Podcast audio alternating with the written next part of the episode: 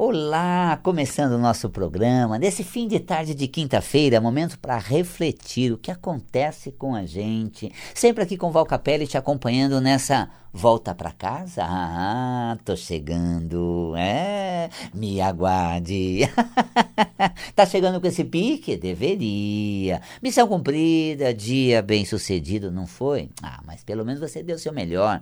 Você atuou, você foi presente. Ah, mas poderia alcançar isso, aquilo. Cuidado para a tua cabeça, não atrapalhar momentos da sua dinâmica, um dia do seu no seu calendário, um, um período da sua experiência. Um dia não é uma vida, não se resume uma vida.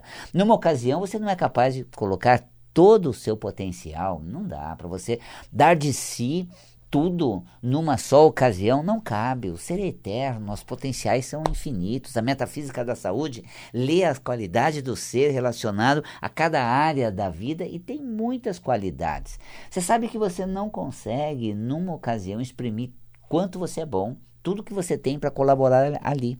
Sabe que muitas pessoas, atores assim e atrizes maravilhosas, relatam às vezes ter sido reprovado num teste, ter se apresentado e não ter desenvolvido bem, depois mostrou um potencial artístico maravilhoso, faraônico, são gigantes dessa né, interpretação artística. Disseram, olha, eu não fui fazer um teste, eu não consegui ali dar o meu melhor, por isso que essas avaliações né, como a de a universitário, a de prova, não prova conhecimento, não testa o conhecimento, porque naquele dia você está mais ansioso, naquele dia você está mais tenso, uma situação realmente te pega é, naquela ocasião e tudo que você aprendeu, desenvolveu, amadureceu, cresceu no seu processo, né? então uma avaliação continuada de é, comparando você com você mesmo, como você se tornou uma pessoa mais coerente, uma pessoa mais uh, assim serena, confiante, uh, melhor encaminhada naquela área, já se sente naquela área, se vê na, na, atuando ali. Quanto você amadureceu nesses dois, três, quatro anos de ensino? Então você, comparado com o avanço é, comparando com você mesmo, foi maravilhoso. Agora, comparando com alguém que, como dizem atualmente, é fora da curva, né? Tem pessoas que são assim geniais, né? Então é uma comparação né, um pouco difícil. Ela se dedica ali, ela debruça aquilo o tempo inteiro, tem capacidade, você vai usando as possibilidades que você tem no seu cotidiano e fluindo naquela, vai avançando bem, mas não para comparar com quem está fora da curva. Nós nos comparamos muito. Então deixe de comparar, olha, se situe em você e vai compreendendo todo esse fator. Você sabe que essa nossa avaliação metafísica é, da relação que você estabelece com o que você faz, e assim você vai vendo o mundo, você vai vendo as oportunidades, você vai atuando, indo para a vida e realizando o seu potencial.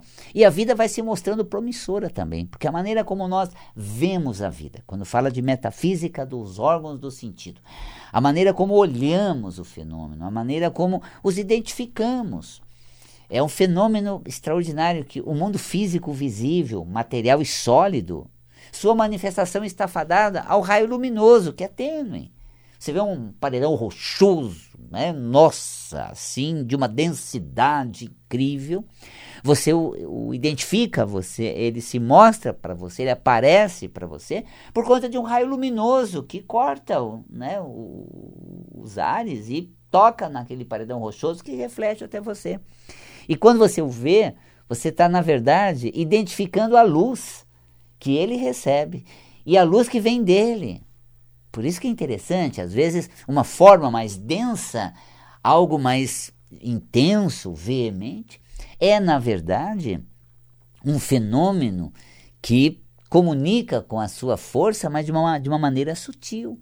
A luz irradiou naquele, né, naquele, naquele obstáculo, naquele objeto, ou na, naquele paredão rochoso, e fez com que ele se revelasse a você. Então, é o gigante que se revela para você de uma maneira, nossa, tão bonita.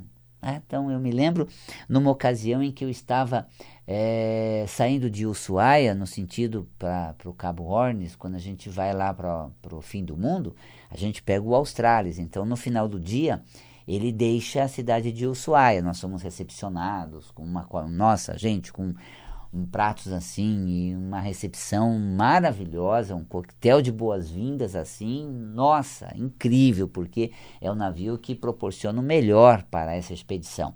E na hora que vai saindo de Ushuaia, ao anoitecer, a América está ficando para trás e o sentido é, é, é você indo para a Antártida para outro planeta, outro mundo. Tá certo que esse navio não nos leva até a Antártida. Ele, ele vai na, é, navegar 300 quilômetros, porque de Ushuaia a, ao continente Antártido dá mil quilômetros, é perto até. Ali você tem o mar de Dicken, que é um mar bem intenso. Só que assim, na saída de Ushuaia, 300 quilômetros à frente, você tem o último ponto da América, do mundo considerado, que é o Cabo Hornes. Né?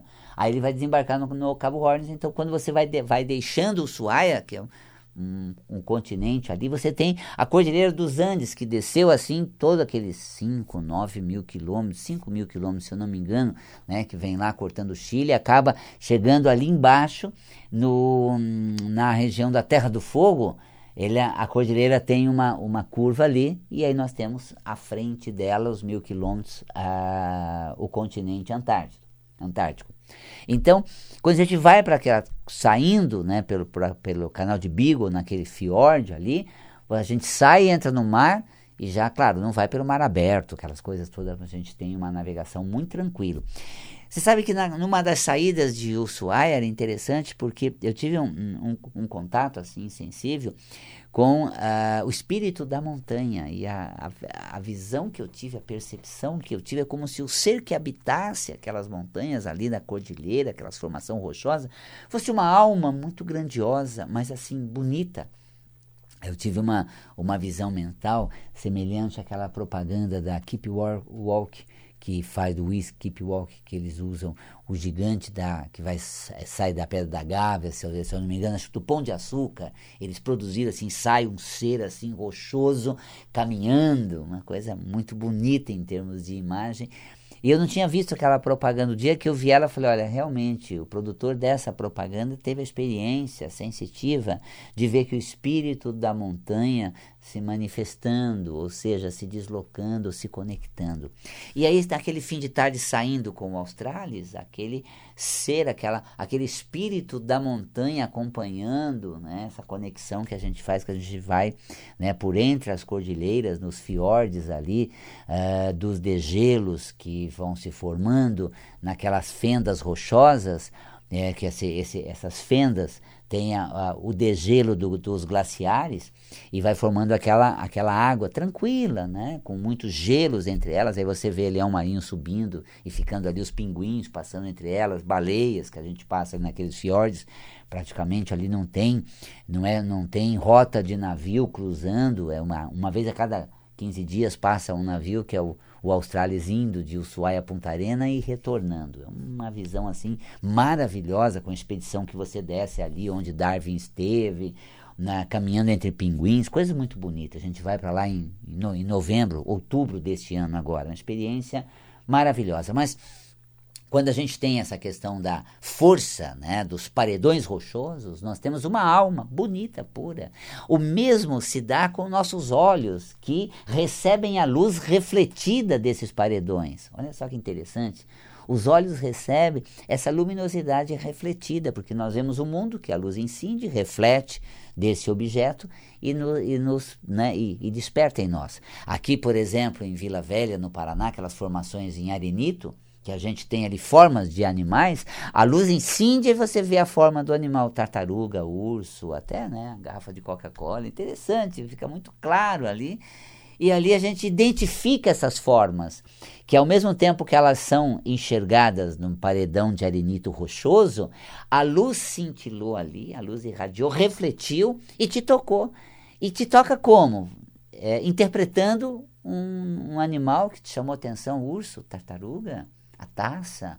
O que mais chamou atenção? Aí depois dessa, desse dia de experiência, aí que nossa viagem faz o sentido diferenciado, que é o chamado turismo de consciência. Aí a gente vai ver que animal te tocou mais, é a sua natureza interior que foi né, acendida, ou seja, desperta, tocada. Então olha que interessante, de repente você avista aqueles paredões rochosos, parece coisas densas, mas o seu avistamento se dá pelo fenômeno da luz que irradia sobre ele. E algo muito sutil vem dele para você. Você está entendendo agora porque eu falei daquela Cordilheira dos Andes ali na região de Ushuaia? Porque ali você tem uma daquelas montanhas que parece uma ponta de lança, que é o Monte Oliva, que os, os nativos antigos daquela região utilizavam para se dirigir por aquela região, Monte Oliva. Então, se ele estava coberto, né, porque iria chover aquele dia, o, o clima seria hostil naquela região do fim do mundo ali no inverno, é bem hostil. A gente vai no verão, em épocas muito gostosas, muito agradáveis, inclusive. Mas quem vive ali o tempo todo se baseia pela pelo Monte Oliva para se nortear, para ter uma questão de clima. Né? Então veja, olhamos para o alto e na sutileza né, das nuvens tocando o alto daquela montanha, a direção vai me dar realmente uma localização. É sutil, apesar da montanha ali, porque a hora que você passa né, perto ali da, da, da montanha enorme, é a mais alta ali por, nos arredores de, de Ushuaia, com uma ponta, parece uma ponta de lança, tá? ela é a mais alta ali que você tem aquele avistamento, e ali, um dia até por um fenômeno que eu estava passando de helicóptero ao lado né, do Monte Oliva, então o guardião daquela região ele fica ali, ele, ele é, é dali que ele tem todo um cuidado, uma percepção de toda aquela região, protegendo espiritualmente aquela região que ela é muito preciosa, preservada inclusive, porque nós temos três maiores bacias de água doce do planeta. Né? A primeira Antártida, depois, lá né, no Polo Norte, você tem a Groenlândia e depois uh, o sul da América do Sul. E os glaciares que você tem ali, Perito Moreno, você tem vários glaciares ali uh, gigantescos, né? E depois também os pequenos glaciares que, quando você atravessa a Terra do Fogo, você passa por aquele fiordes, por esses fiordes e vai navegando ao lado desses glaciares. Isso estou falando depois que você desce toda a América do Sul, aí ela é cortada pelo Estreito de Magalhães, a gente atravessa o Estreito de Magalhães, estamos na, na Terra do Fogo. A Terra do Fogo, a última cidade é o, é o Suaia. E depois, o último ponto de terra da América, né, que é uma extensão pequena, é o, o Cabo Hornes, que a gente vai no Cabo Hornes, é um, um lugar muito mítico, um, tanto que as embarcações há muito tempo atrás, elas levavam uh, meses até um ano para ir de Ushuaia a Punta Arena, que seria da Argentina ao Chile, né? ou simplesmente dois, três dias. Então dependia da navegação local que o navio conseguia navegar melhor ou não por aquela região ali que é bem diferente. O Mar de Dicken é um mar assim bem forte, né? E chegando perto da Antártida, ali as baleias, essa coisa toda, a 700 quilômetros, mas realmente é, é quando você faz a expedição com esse navio, com toda a estrutura, é considerado uma mini Antártida, porque você tem uma experiência ao lado dos glaciares, você desce, vamos perto dos glaciares, aquelas montanhas colossais de, gelo que desmoronam na sua frente quando a gente está por ali. É uma coisa muito intensa, muito forte da natureza. Por que eu estou te falando isso? Porque os fenômenos todos da vida, estou falando lá de Ushuaia, mas falando aqui de Vila Velha no Paraná também. estou falando do que você vê de solidez que o homem constrói um prédio maravilhoso, ali é obra de um engenheiro, né, um, um relevo belíssimo, um, com um, uma vegetação cobrindo morro esverdeada, a luz tocou né, e refletiu, e você apreciou. Né, e essa, essa, essa apreciação, essa interação é, está associada aos olhos, que realmente esse farol da alma, que identifica energias que vão além do que nós enxergamos. Não é por trás de uma, de uma parede. É uma parede dizendo sutilmente: estou aqui, existo. E tem uma finalidade: te mostrar força, intensidade, determinação, uma outra direção. Como eu disse, né, o Monte Oliva está lá e os povos, os diamanas lá, usavam para o seu norte de saída né, para buscar alimento. Em certas fases do ano eles iam nas rochas, outras fases eles iriam no canal, eles iam no canal para né, a sua caça ao leão marinho, até baleias, em canoas pequenas, né, e tinha lá o alimento de toda a sua comunidade é, dos Diamanas, os Shelkans, que, Shelkans que vi, vivem lá na Terra do Fogo, viviam na, naquela época. E realmente toda a, a, a, intensidade do local e a sutileza do fenômeno que revela esse local. Então, tudo que você vê na vida é um fenômeno de força luminosa que se comunica a você e desperta você. Então, nossos olhos e essa capacidade de enxergar, de desvendar, mas integrar não com o objeto propriamente dito, com a luz que revela esse objeto. Então há um processo maior, existe um, uma verdade além, existe um algo mais. E bonito, é o raio luminoso, né? belo, porque é um fenômeno de propagação luminosa que permite a gente enxergar e identificar o mundo e o lugar onde atuamos, onde estamos. Né? E realmente assim nos situamos na vida. Nossos olhos revelando a luz que permite identificar tudo o que acontece. E aí nós temos certas áreas, né, uh, ou condições do olho, que vai mostrando, por exemplo, a umidade, a lágrima, né? Então é o momento de você se desprender, de você remover as coisas que você viveu, que atravessaram, assim como a luz, ela se propaga, dissipa e não existe mais. Um raio luminoso, ele, ele se propaga, reflete e realmente é dissipado. Como deveria ser o passado, as nossas experiências, uma bagagem que levamos, mas não uma ranhura do ferimento, não uma, um peso do sofrimento, de tudo que foi ruim, do quanto aquilo recaiu sobre nós e o quanto eu sofri. Não, faça como a luz brilhe e se renove. E as lágrimas é realmente a umidade, essa presença espiritual é a poção da minha alma, identificando a luz que revela tudo que eu vejo, tudo que existe. Olha que coisa bonita, né? É, e aí as lágrimas, então, quando eu choro, eu lavo a alma, porque eu tiro a alma daquele lugar em que ela esteve diante das situações em que ela viveu. E realmente trago a consciência, mas ó, diluída, suave, reluzente e não pesada, densa, né, e forte. Essa é a concepção metafísica da visão e também né, do choro, que é, um, é uma emoção básica de desprendimento. Eu, eu considero as emoções básicas do meu estudo como guardiãs de talento. Né? O talento da, do olho é de desvendar a luz, é de estar na luz e deixar toda a confusão trevosa para trás. Então, quando você tem um sofrimento, uma dor, uma, um, um fato muito doído, você chora para desprender, e aí o talento que você preserva é da liberdade, da fluidez da alma, e a alma então uh, se propaga como a luz, é, de maneira suave, cintilante, leve, clareando novas experiências, novos lugares, novas cenas, e a alma se renova. A umidade, então, do globo ocular mostra exatamente essa presença espiritual, de qualidades muito agradáveis que a gente tem.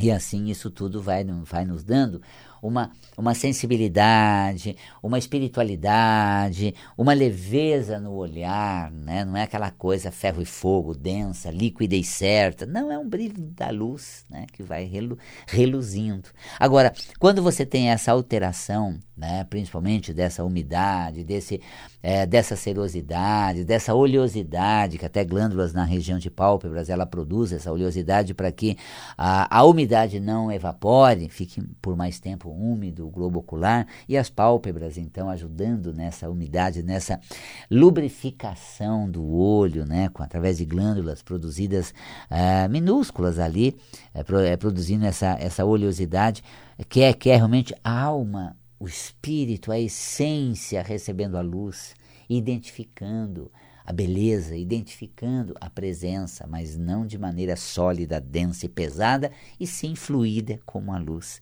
Agora, quando você realmente inflama a pálpebra, né, nós temos a blefarite, por exemplo, que é uma inflamação de pálpebra, essa inflamação de pálpebra ela fica, mais, ela fica inflamada, os canais dessas glândulas entopem, né, ali na base do pelo, dos cílios, né, e fica realmente mais forte a gente está reprimindo nossa espiritualidade de olhar, nossa sensibilidade maior, a nossa essência divina do ser, de reconhecer né, que aquilo não é um obstáculo, é a identificação de uma outra direção, é a identificação de um norte. Não é uma força que recai sobre, sobre nós de uma maneira voraz. A coisa vem sinalizando, dirigindo e a gente fluindo e mantendo essa conexão à luz do sol, que revela tudo que eu vejo. Através da minha identificação como uma alma que encontra essa luz solar e aí tudo vê, tudo identifica e tudo, e tudo enxerga. Mas há um momento em que a gente fica realmente mais indignado ou fica mais é, chateado, e aí aquele ter sol, né, que vai surgindo inflamada a pálpebra, né, você tem realmente essa inflamação, porque a tua alma não aflora como o sol que toda manhã brilha, e eu não vejo como uma outra chance, um outro momento, uma nova experiência. Como dizem os físicos, é, quando você chega à margem de um rio, nunca é a mesma água que por ali passa. Né?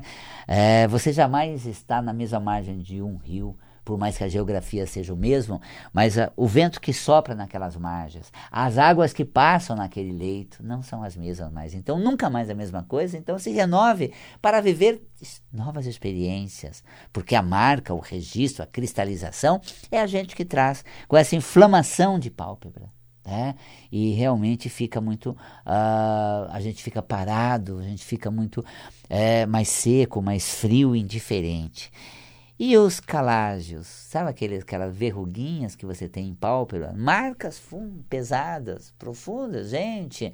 Um dia eu me queimei, um dia eu me machuquei, um dia eu me surpreendi.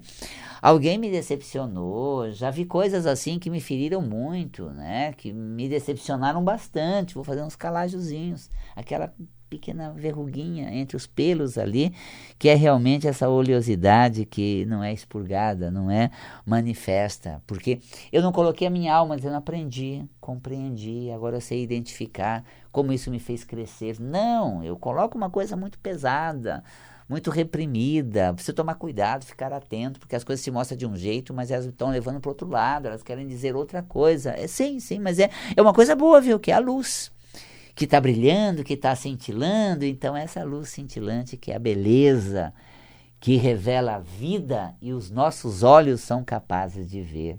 Que bom!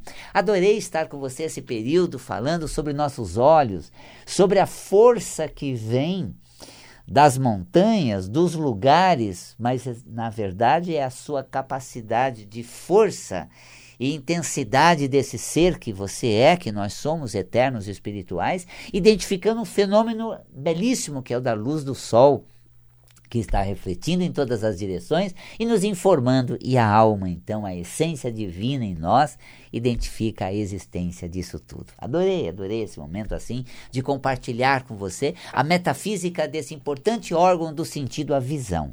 Eu aproveito para te convidar para esse curso que está na plataforma EAD, Valcapelli Cursos, órgãos do sentido. A aula da visão é maravilhosa. Isso que eu, que eu te coloquei aqui, uma parte da aula da visão.